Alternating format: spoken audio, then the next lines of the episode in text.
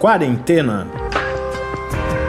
Resumo diário de notícias, pesquisas e as principais orientações sobre a Covid-19.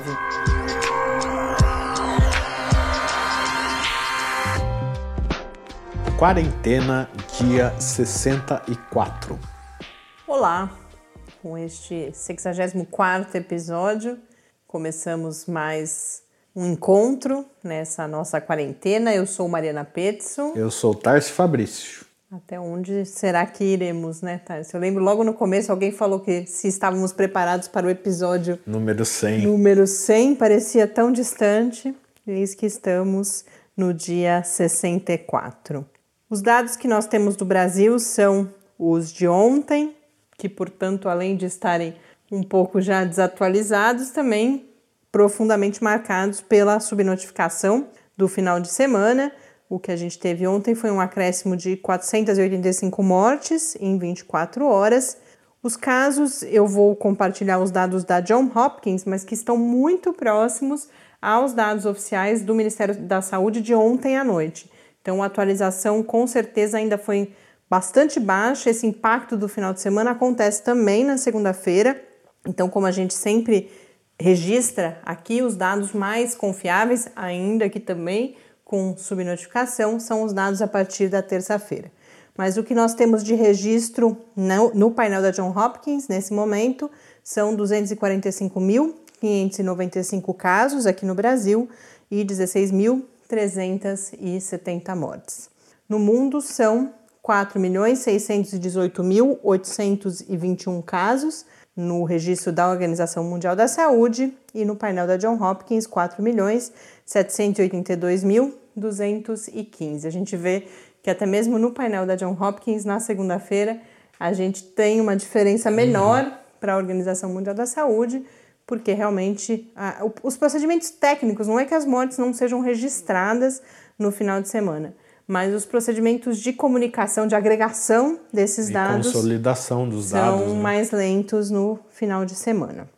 Antes da gente passar para as notícias. É, historicamente, ao longo do programa, é sempre na terça ou na quarta-feira que a gente tem aquele número que choca, né? Que fala, oh, como cresceu e tal. Então, possivelmente é o que nós veremos repetido amanhã ou na próxima Mas um dia quarta. será na terça ou na quarta também que a gente terá as primeiras pistas de, de ter tá passado reduzindo, né? pelo pico. Esse dia também vai chegar.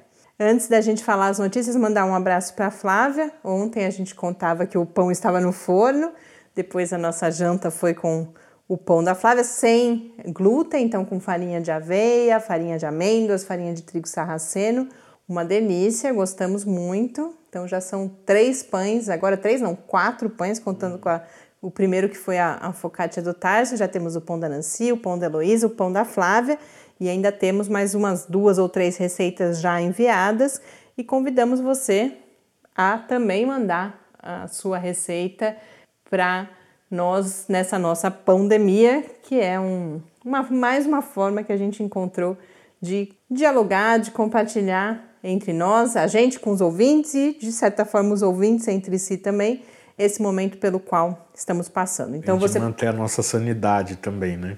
É, tem várias, vários textos têm falado como a questão do fazer pão tem sido importante. É, as notícias sobre saúde mental se multiplicam, deve ser um assunto que a gente deve falar cada vez mais aqui, inclusive no quarentena. Hoje a própria Organização Mundial da Saúde soltou um documento extenso falando sobre isso.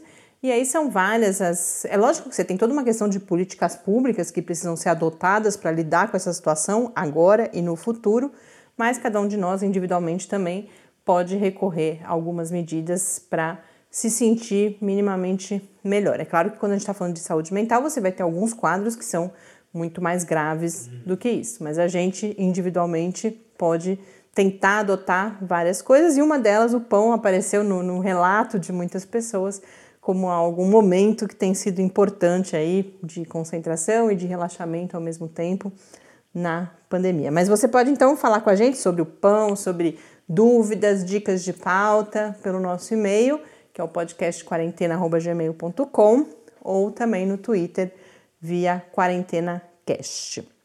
Agora só falando da pandemia, agora tem uma uma nova vertente aí que é do pessoal que está fazendo pudim.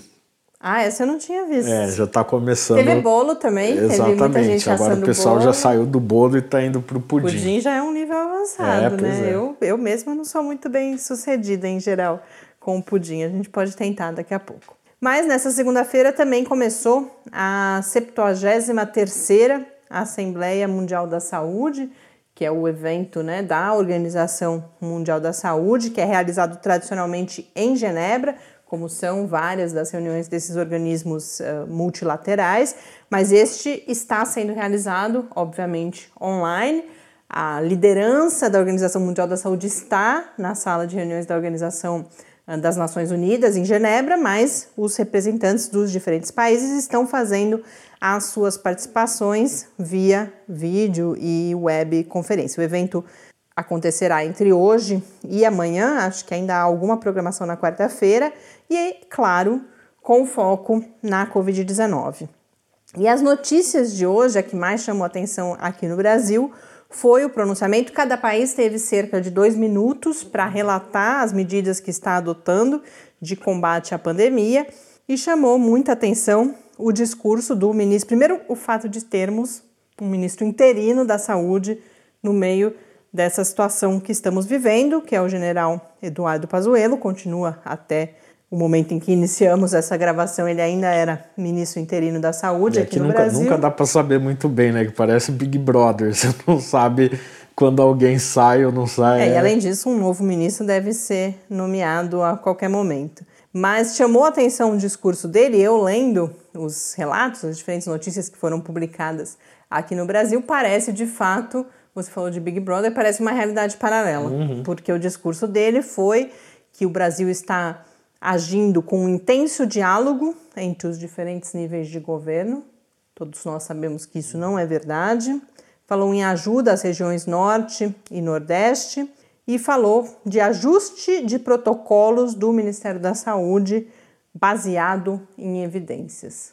Não mencionou especificamente a cloroquina, a hidroxicloroquina, mas este ajuste, particularmente, que está sendo anunciado, certamente não é baseado em evidências. E outros aspectos que aparecem ali, denotando uma tranquilidade que todos nós brasileiros minimamente informados sabemos que não é o que está acontecendo no país.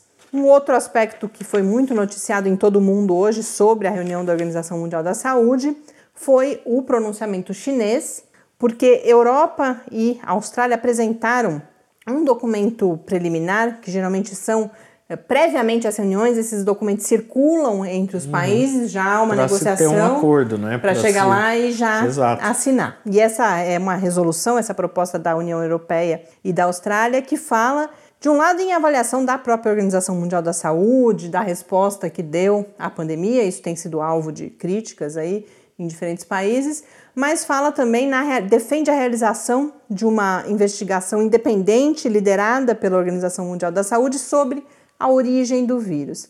Isso vem muito da tensão Estados Unidos-China, a desconfiança de vários países, não, não no nível do discurso que é feito pelo presidente Donald Trump, que vai acusar e vai dizer que foi produzido em laboratório, mas vários países questionam a transparência dos dados chineses, quão rápida a China foi em informar o mundo sobre a emergência da pandemia, então defendem essa investigação. E aí o líder chinês se pronunciou na Assembleia da, desse encontro da Organização Mundial da Saúde, defendendo também que, portanto, seja feita essa investigação liderada pela Organização Mundial da Saúde sobre a origem do vírus. E manteve, é claro, esse clima de conflito com os Estados Unidos, anunciando, por exemplo, a doação de 2 bilhões de dólares nos próximos dois anos, que é próximo do valor que os Estados Unidos devem à Organização Mundial da Saúde e que o presidente Donald Trump falou que não pagará. Então, esse conflito Estados Unidos-China, sem dúvida nenhuma, é algo que deve marcar Ou as seja, é uma doação a mais do que a China já, já Sim, contribuiu. sim, além do pagamento da sua parte, é um a mais e que ele eh, refere à ausência dos recursos dos Estados Unidos. Seria uma forma de mitigar as consequências da retirada desse valor. E tem um outro aspecto também que, que, que a China falou que se eles chegarem a uma vacina, essa vacina vai ser uma vacina de código aberto, que todo mundo vai poder. Ele disse isso produzir. também no seu pronunciamento. É. Então, claramente se opondo às declarações uhum. do presidente Donald Trump. A gente segue acompanhando. Ah, tem mais uma coisa importante. No boletim, no relato de situação que a Organização Mundial da Saúde divulga diariamente, o de hoje, coincidentemente, não me parece que seja uma coincidência, fala em ser a organização ser contrária e ver com muita preocupação a recomendação ou a administração de tratamentos não comprovados. Então, não cita o caso brasileiro, não cita especificamente a cloroquina, mas não me parece coincidência que este tenha sido o tema desse relato de situação de hoje, em que a organização também aborda o chamado Solidariedade, que é um teste clínico gigantesco envolvendo vários países que a Organização Mundial da Saúde tem coordenado e patrocinado para que a gente supere um problema que já comentamos aqui no Quarentena antes, que são muitos testes clínicos pequenos e com protocolos diferentes uns dos outros, em que, portanto, os resultados são evidências não tão robustas. Então, essa foi a mensagem escolhida pela Organização Mundial da Saúde. Eu não lembro se é a sua notícia, eu já misturei Brasil e mundo, então a sua notícia eu não, não lembro tenho, se é Brasil eu, ou mundo. Eu tenho só uma, not, uma notinha da França, que uma semana após a retomada das aulas, né, o país foi obrigado a fechar 70 escolas por novos casos de contágio da Covid-19.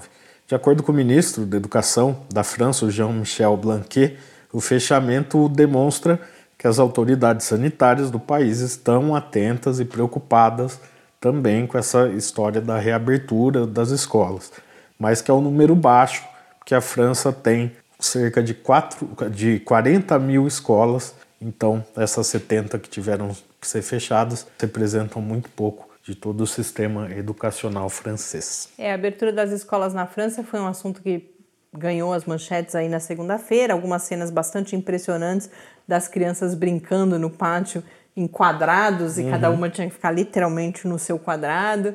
É, e, e, os alunos, eu vi algumas fotos, os alunos maiores, no caso usando máscara né, respiratória e face shield, todo mundo de face shield, que é aquela máscara de acetato que os profissionais de saúde usam aqui no Brasil, nas UTIs, etc. E muita gente não mandou os filhos de volta à escola, porque essa era uma decisão facultativa, não era obrigatória na França. Eu mesma conheço pessoas na França que optaram por manter os filhos em casa. Então a gente está falando de escolas bastante esvaziadas também, e mesmo assim, em alguns lugares, a gente volta até essas ocorrências, mas isso de certa forma já era esperado e de fato o importante é estar atento e interromper essa transmissão antes que ela vire uma segunda onda de infecções. Aqui no Brasil, São Paulo continua pensando diferentes, São Paulo, principalmente a capital, diferentes medidas para conter a taxa de transmissão e foi aprovada agora no final do dia uma medida que tinha sido anunciada pelo prefeito Bruno Covas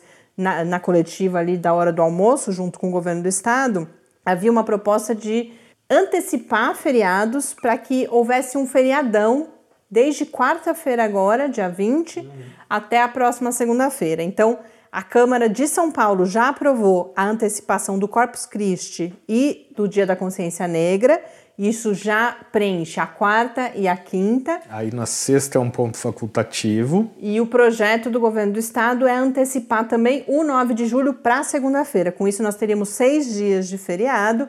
A expectativa é que se alcance os maiores índices de isolamento que tem se conseguido aos finais de semana. Ainda assim, abaixo dos 60%, 70% que são considerados, já nem se fala mais em 70%, cada vez mais está se falando em 60% pelo menos, mas nem mesmo aos finais de semana tem sido atingido esse índice. E hoje o, o governador João Dória fez uma fala bastante clara, enfática, sobre o lockdown. Ele tem sido muito questionado sobre a implantação do lockdown e ele caracterizou o lockdown como uma medida extrema caso o sistema de saúde venha a colapsar. E diz que em outros países é só nesse momento em que o lockdown é implantado, mas que, segundo ele, a situação está sob controle e isto não será necessário. E está sendo feita negociação também com outras cidades no interior de São Paulo para antecipação de feriados municipais para que essa estratégia. Porque esse barra do... circulação também, né? Então, é, esse é o, o plano para tentar mais uma medida Isso ilustra um pouco algo que a gente vem comentando, como quando a gente fala em distanciamento, parece que é uma mesma política. Mas são N as possibilidades que podem ser implantadas para tentar conter essa transmissão. Hoje, várias notícias foram divulgadas e se juntaram àquela outra que a gente comentou dos bairros, dos distritos em São Paulo, em que foi realizada a testagem por amostragem e se chegou a uma evidência de 5% da população já tendo sido infectada pela Covid-19. Hoje, a gente teve a divulgação de um estudo na agência FAPESP realizado em Ribeirão Preto, pela unidade da Universidade de São Paulo, que é atuante com muita força na área da saúde em Ribeirão Preto, que chegou ao número de apenas 1,2% da população da cidade de Ribeirão Preto, que tem 700 mil habitantes, já tendo sido infectados por Covid-19. Essa amostra que foi testada foi de 700 moradores, então é uma amostra relativamente grande se a gente comparar com os outros estudos do tipo que vêm sendo realizados. E nesse caso, o objetivo é não só produzir essas estatísticas que nos ajudam a compreender a pandemia, mas o Hospital das Clínicas da USP lá tem agora um ambulatório para atender essas pessoas em vários casos. Isso é comum nessas pesquisas. A hora que eles identificam alguém assintomático numa residência, eles testam Todo o mundo, restante né? da família para poder oferecer, inclusive, assistência e recomendar o isolamento, tudo isso. Então, nós temos 5% em São Paulo, 5,1%, 5,2%, alguma coisa assim, 1,2% em Ribeirão Preto, e hoje também foi anunciado o primeiro resultado da Epicovid, que é aquela grande pesquisa nacional coordenada pela Universidade Federal de Pelotas, que está enfrentando muitas dificuldades, uma falha de comunicação aí com as prefeituras municipais, as equipes, a gente registrou aqui também tendo problemas, sendo inclusive algumas levadas para as delegacias, tendo seu material destruído, mas eh, conseguiram concluir a etapa em Manaus, que é uma cidade que chama muito atenção, né, pelo problema que a gente sabe que está vivendo e lá chegaram a uma taxa de 11% de infecção. Então a gente vê essa variação de 1,2% em Ribeirão Preto até 11% em Manaus. O e que em Manaus representa umas 200 mil pessoas, não é isso? São 201 mil, 201,6 mil pessoas. E oficialmente são apenas 10.407 casos confirmados. Então a gente percebe, são quase 20 vezes mais casos indicados por essa pesquisa. Essa amostra foi, até para a gente compreender o tamanho da amostra de Ribeirão Preto, foram apenas 250 participantes, com 27 pessoas infectadas. Mas a gente sabe que essas amostras, é, nessas pesquisas chamadas de censitárias, não, uma amostra maior não significa uma amostra melhor. Os critérios de qualidade são outros para tornar essas amostras mais representativas da população. E foi sobre. Eu fiquei impactada com esses números, a diferença entre eles, mas a minha impressão é que eles eram baixos, mesmo quando a gente vai para 11%, embora a diferença de 1% seja grande, se a gente pensa, poxa, mas só 10% da população até agora. E por isso foi sobre isso que eu conversei hoje com o professor Bernardino e a gente acompanha agora o resultado dessa conversa. Perguntas e respostas sobre a Covid-19. Professor Bernardino, ao mesmo tempo que crescem os números de casos e de mortes por Covid-19 no Brasil, começam a ser divulgados resultados de pesquisas que indicam porcentagens relativamente baixas da população que já tiveram contato com o vírus. Há uma diferença nessas porcentagens, então a gente tem desde 1,2% da população em Ribeirão Preto, segundo um estudo da USP, até 11% da população em Manaus, segundo a pesquisa da Universidade Federal de Pelotas, passando pelos 5% de São Paulo, por exemplo. São duas questões em uma, na verdade. A primeira é eu que, gostaria que comentasse essa disparidade entre os números, se isso é muito significativo, e se, mesmo considerando que esse número pode variar de 1 a 10, 11%, essa ainda é uma porcentagem baixa da população. O que significa isso em termos do futuro da pandemia? Essa seria a minha principal questão neste momento.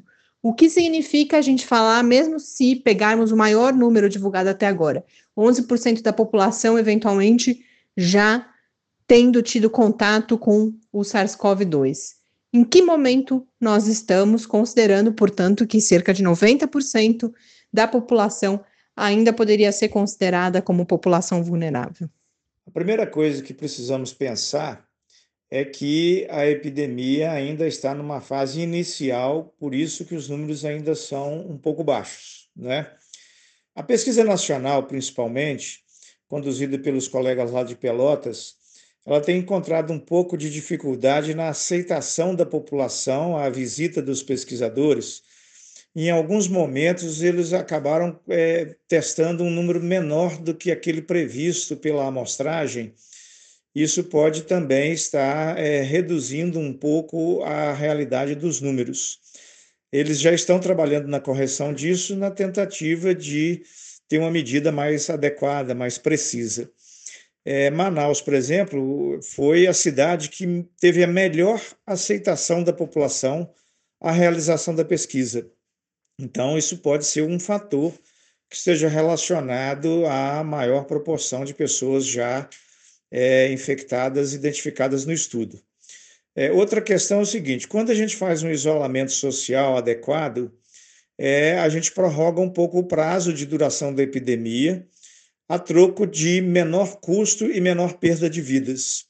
No caso de Manaus, por exemplo, o que a gente tem visto na imprensa é de que a epidemia lá está tendo um curso muito agudo. Então, é possível que a epidemia lá vá durar até menos tempo do que em outros lugares onde tem um isolamento social menor, não é? e como é, tem tido nas notícias também, que o Manaus está com muito problema para conseguir fazer isolamento social, então, é possível que a curva da epidemia lá esteja mais apiculada do que em outros locais em que as pessoas ainda não foram tão infectadas quanto em Manaus. Se isso for verdade, a epidemia lá vai durar menos tempo, mas a custa econômica e a custa de perda de vidas muito maior do que poderia ser se houvesse um isolamento social adequado. Então, o que pode acontecer com esse número baixo, por enquanto, se de fato foi isso o que foi encontrado é, na pesquisa nacional. Bom, significa o seguinte: que a epidemia ainda está em ascensão, nós estamos numa fase ainda que flexibilizar o isolamento social é de risco, porque ainda tem muita gente vulnerável, muita gente ainda não imunizada que poderá contrair a doença. Significa que o tempo de isolamento social talvez ainda vai ter que ser um pouco mais prorrogado em relação ao que a gente tem trabalhado até agora. E existe uma possibilidade de, se houver uma flexibilização do isolamento social, com uma proporção talvez aí menor do que 70% da população imunizada, que a gente tenha outras ondas da pandemia e tenha que ficar indo e voltando atrás com esse assunto do isolamento social. Então, nós precisamos esperar ainda o resultado definitivo da pesquisa para a gente ter uma noção um pouco mais clara disso, não é? Mas, por enquanto, o que nós podemos pensar é que está muito cedo ainda a epidemia para a gente pensar em flexibilização do isolamento social e nós precisamos ainda é, manter isso até que mais pessoas fiquem imunizadas para que a curva então chegue ao pico e comece a descer.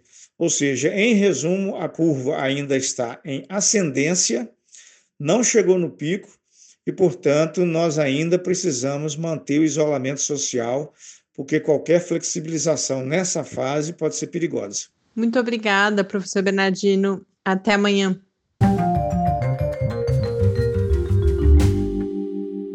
De volta aqui no Quarentena, uma outra notícia que começou a chamar atenção hoje, eu acho que vai ganhar bastante visibilidade nos próximos dias foram os primeiros resultados de, uma, de um teste clínico com vacina nos Estados Unidos, a vacina da empresa Moderna, que foi a primeira vacina a ser, quando a gente começou a ouvir falar de início de testes clínicos, foi com essa vacina da Moderna.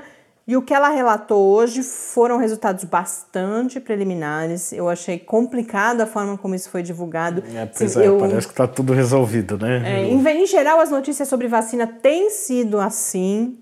Mesmo resultados de fases pré-clínicas, às vezes a gente já viu, até optou por não trazer algumas notícias aqui no quarentena, que ai, testes positivos. E aí a gente foi ver, eram testes de resultados in vitro, que ok, são importantes, mas in vitro a gente já tem várias que já passaram por essa etapa. Mas não é o caso da Moderna. Agora, o que eu achei complicado da divulgação foi isso, essa parcialidade nos títulos, e eu fui pesquisar, inclusive, em outros países como isso tinha sido noticiado, e os títulos são todos muito parecidos. Ou seja, eu percebi muito fortemente um fenômeno que, que, quem acompanha a cobertura de ciência, e particularmente de saúde, sabe, que é a força dos press releases, das assessorias de imprensa, e que nesse caso foi, me parece que foram muito bem sucedidas. Inclusive, um outro indicador de que elas foram muito bem sucedidas é que as ações na bolsa, as bolsas tiveram resultados, não só as ações dela, mas puxando as bolsas para cima, o dólar teve uma variação aqui no Brasil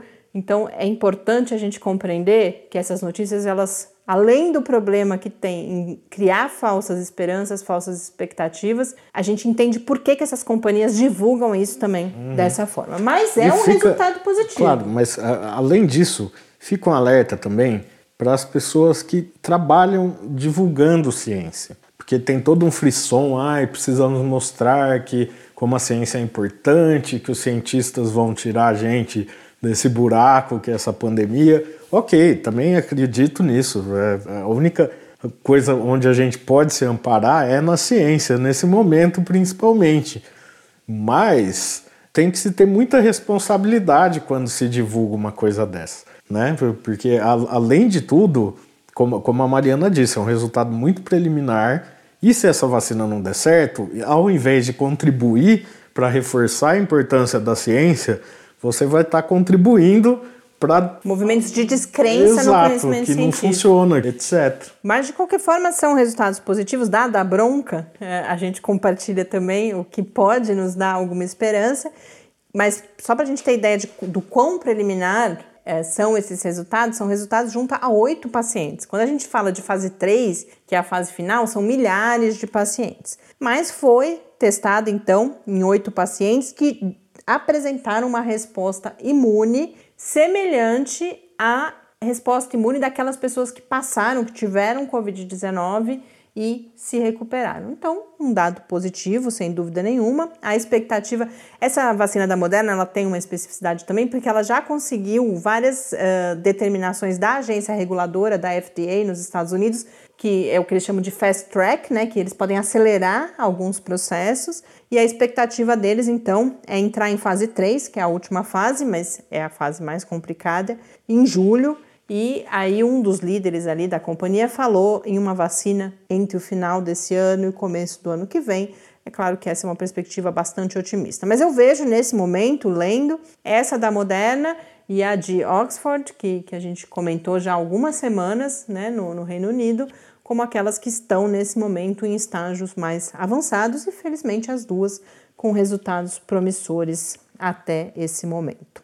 A última notícia que eu quero comentar aqui hoje e relacionar com uma outra informação aqui do Brasil foi publicado na The Lancet Infectious Diseases, que é o, a, o periódico específico de doenças infecciosas do The Lancet, que quem acompanha a quarentena agora já está amigo do The Lancet, né? Porque boa parte das notícias que a gente traz aqui são de artigos publicados no The Lancet, que é um periódico da área médica importantíssimo. E um estudo publicado, uh, não sei se hoje ou ontem, no The Lancet, nos últimos dias, fez um estudo para. A gente sempre fala de grupo de risco para agravamento, e de fato, a maior parte dos estudos olharam para isso mas esse estudo foi buscar a correlação com risco de infecção, se algumas pessoas seriam mais suscetíveis à infecção que outras e por quê.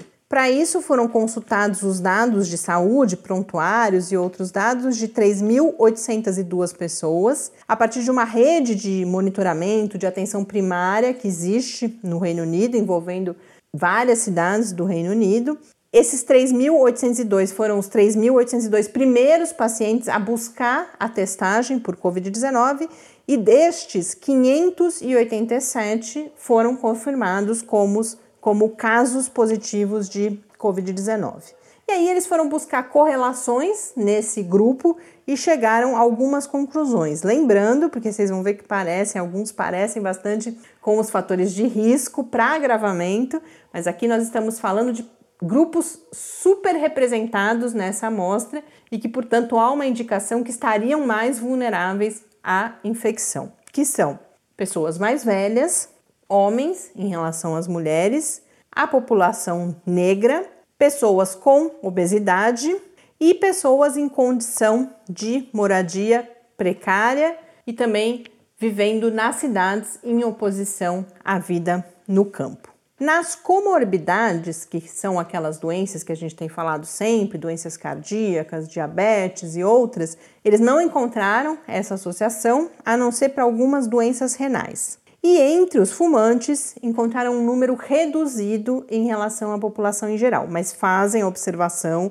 de que fumar é condição de agravamento da Covid-19 e mais, traçam várias hipóteses que podem ser vieses que levaram a esse resultado. Por exemplo, o fato de que outros estudos mostram que fumantes procuram menos os sistemas de saúde. Então, por isso, eles podem estar subrepresentados aqui. Eles vão falar lá várias limitações do estudo, como os estudos em geral, os estudos sérios e publicados em periódicos sérios têm feito, mas eu vi alguns comentários sobre esse resultado dizendo que é um resultado importante, que vem se somar inclusive a dois outros estudos que estão ainda na fase de preprint, que ainda não passaram por revisão por pares e que reforçam essas condições de risco.